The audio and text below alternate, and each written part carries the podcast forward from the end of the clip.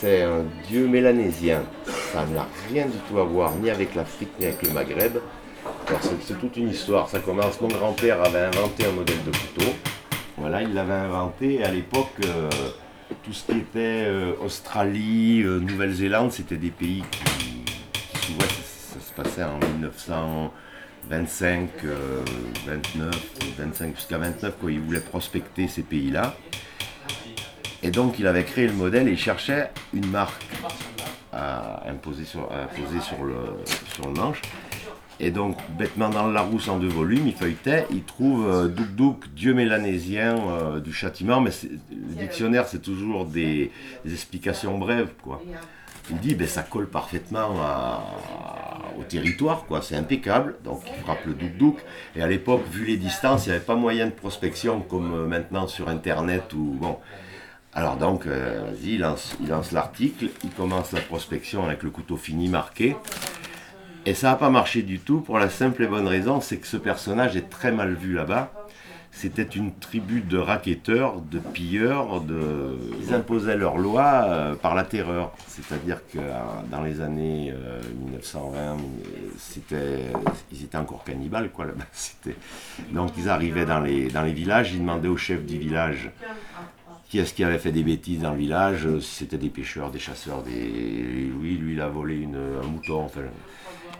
Et donc, ils étaient jugés bourreaux, c'est-à-dire qu'ils faisaient régner l'ordre. Les chefs des villages les aimaient bien parce que c'était les gendarmes du coin.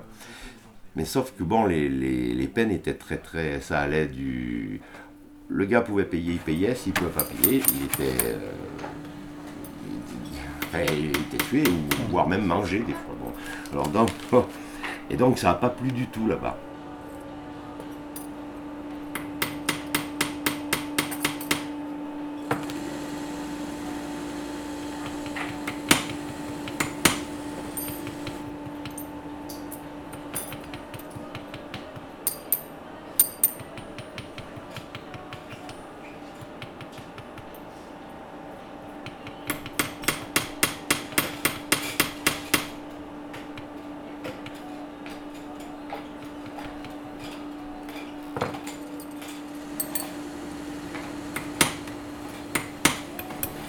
Et à l'époque, l'Algérie était française, et donc c'est l'Afrique du Nord qui a, adopté ce couteau.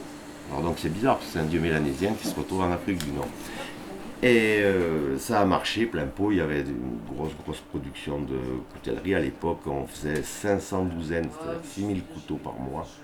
Tout pour là-bas. C'était, le couteau des paysans, c'était le couteau, tout le monde l'avait adopté, il servait à tout faire, quoi.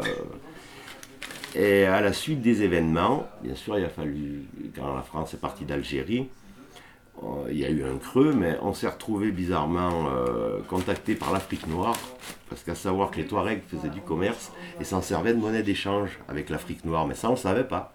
On vendait, nous, euh, Alger.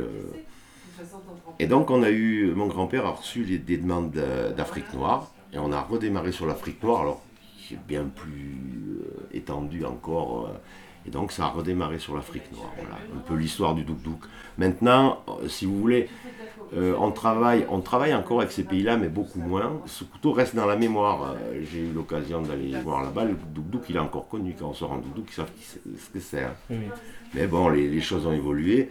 Ben, maintenant, on va aux États-Unis, on va au Canada, on va en, euh, en Russie, on va en pas mal d'endroits. Mais le- disons que le, le- le premier but à atteindre, c'était euh, l'Australie. Et là, on commence tout doucement. C'est pareil, les mœurs se sont.